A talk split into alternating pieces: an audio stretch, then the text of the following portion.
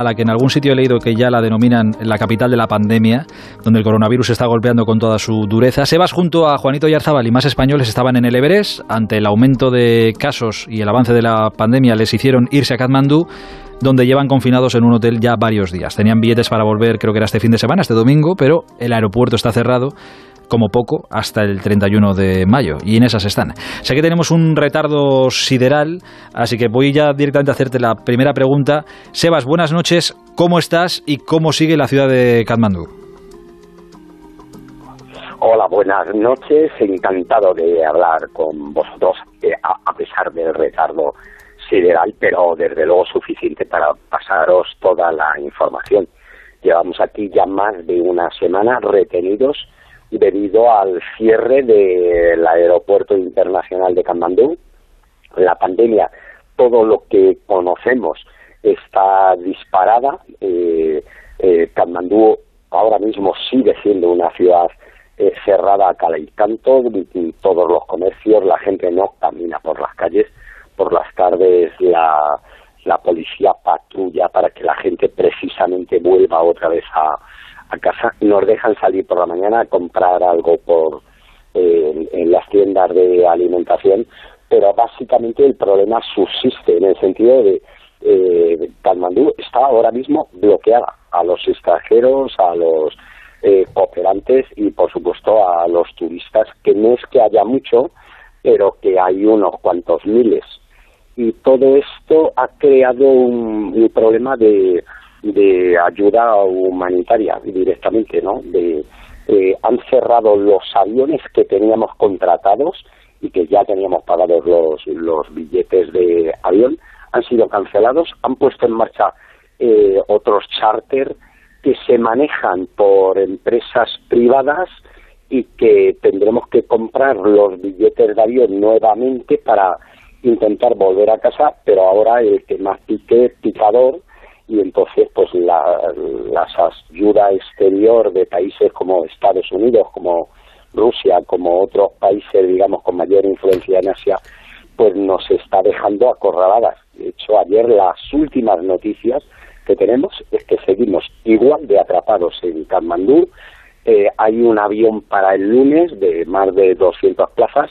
De los 30, mm, 40 españoles que estamos aquí nos ofrecen dos plazas para ir en, en ese avión. Así que la verdad es que la situación es un poco, diría yo, que, que mala. Lo que pasa es que tenemos suficiente experiencia y suficiente calma para saber que en Asia las cosas van a este ritmo, pero también se echa de menos un poco que se avive, yo creo que el servicio exterior de la Unión Europea los europeos nos comportamos, eh, he visto aquí a polacos, a franceses, a italianos, por supuesto españoles, que somos yo creo que los que más, y estamos un poco desamparados, la verdad.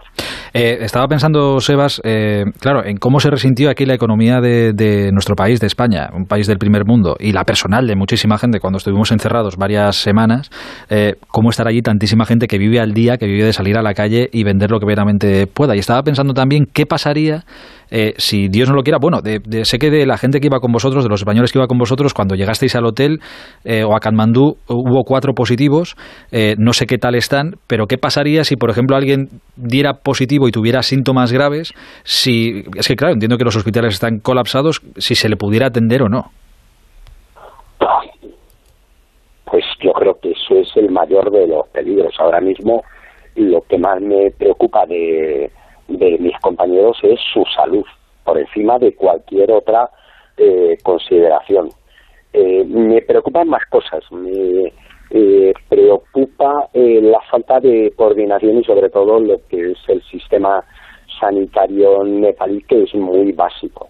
Afortunadamente, entre la poca gente que hemos tenido positivo y que ya han pasado ya 10 días, seguramente que muchos de ellos ya empiezan a dar negativo, eh, digamos, que, toda esa gente está bien, estamos bien de salud, pero desde luego lo peor es, ahora mismo, lo peor que te puede pasar ahora mismo es que te contagies y que te tengan que llevar a un, a un hospital en, en Ahora mismo hemos estado viendo eh, caminando las imágenes de los hospitales y se te cae el alma al suelo, eh, Aitor.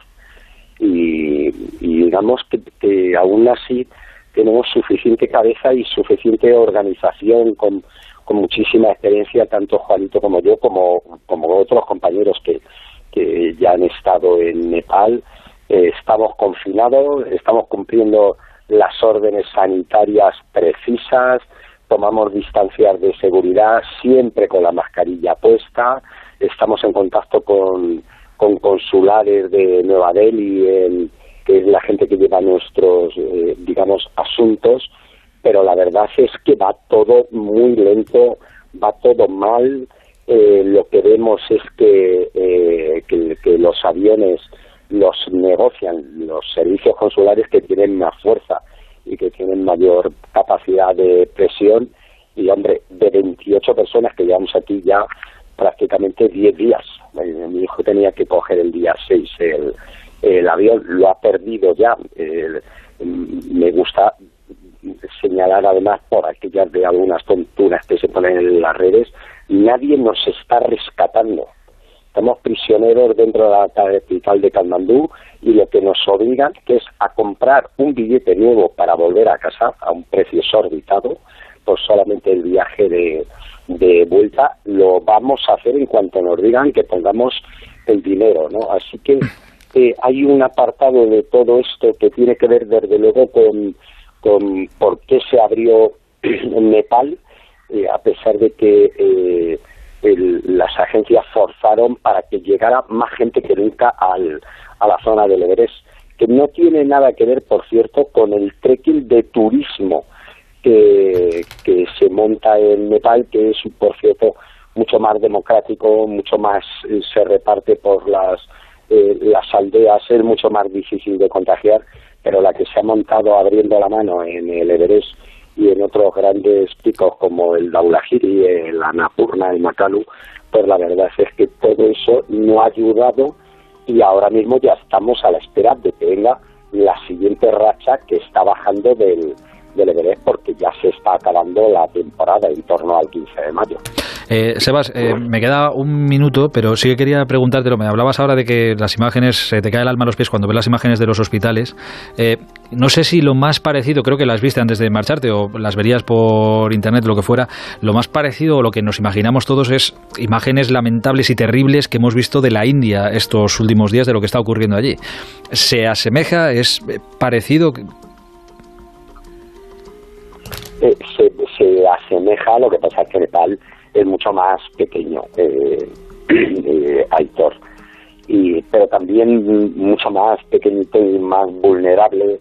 Las pilas funerarias no dan, pero eh, ayer tuve, no iba a decir una enganchada, pero no una enganchada, pero sí porque nos obligan a hacernos una PCR en hospitales. Entrar hoy en día en un hospital en Kalmandú es salir contagiado hemos estado hablando a ver de qué forma nos pueden venir al hotel a hacer las, las PCR, pero las filas de la gente en la calle esperándose eh, a medio metro de distancia unos de otros para hacerse la PCR, desde luego te pone la carne de, de gallina. Vamos a seguir aguantando porque no nos queda otra, pero también eh, queremos llamar la atención sobre, sobre nuestra situación y, y cómo hemos cumplido toda la normativa legal para venir a un país que se abrió al turismo después de, estar cerrado para, para salvar la temporada turística, pero que ahora mismo se encuentra en estas condiciones y que lo mejor, desde luego, para los conciudadanos españoles es volver a casa y volver a casa lo antes posible. Así que muchísimas gracias a la gente de exteriores que nos está ayudando pero vamos a pegarle un último empujoncito y a ver si llegamos a, a España lo antes posible. Sebas, espero que estés lo antes posible de vuelta por casa y sobre todo cuídate, cuidaos mucho, dar un abrazo muy grande a Juanito de, de mi parte. Cuídate mucho, Sebas. Y tú también, amigo. Hacéis, hacéis mucho dándole a contar, como, como casi siempre que utilizamos el altavoz de la radio. Muchas gracias, amigo. El transistor. Aitor Gómez.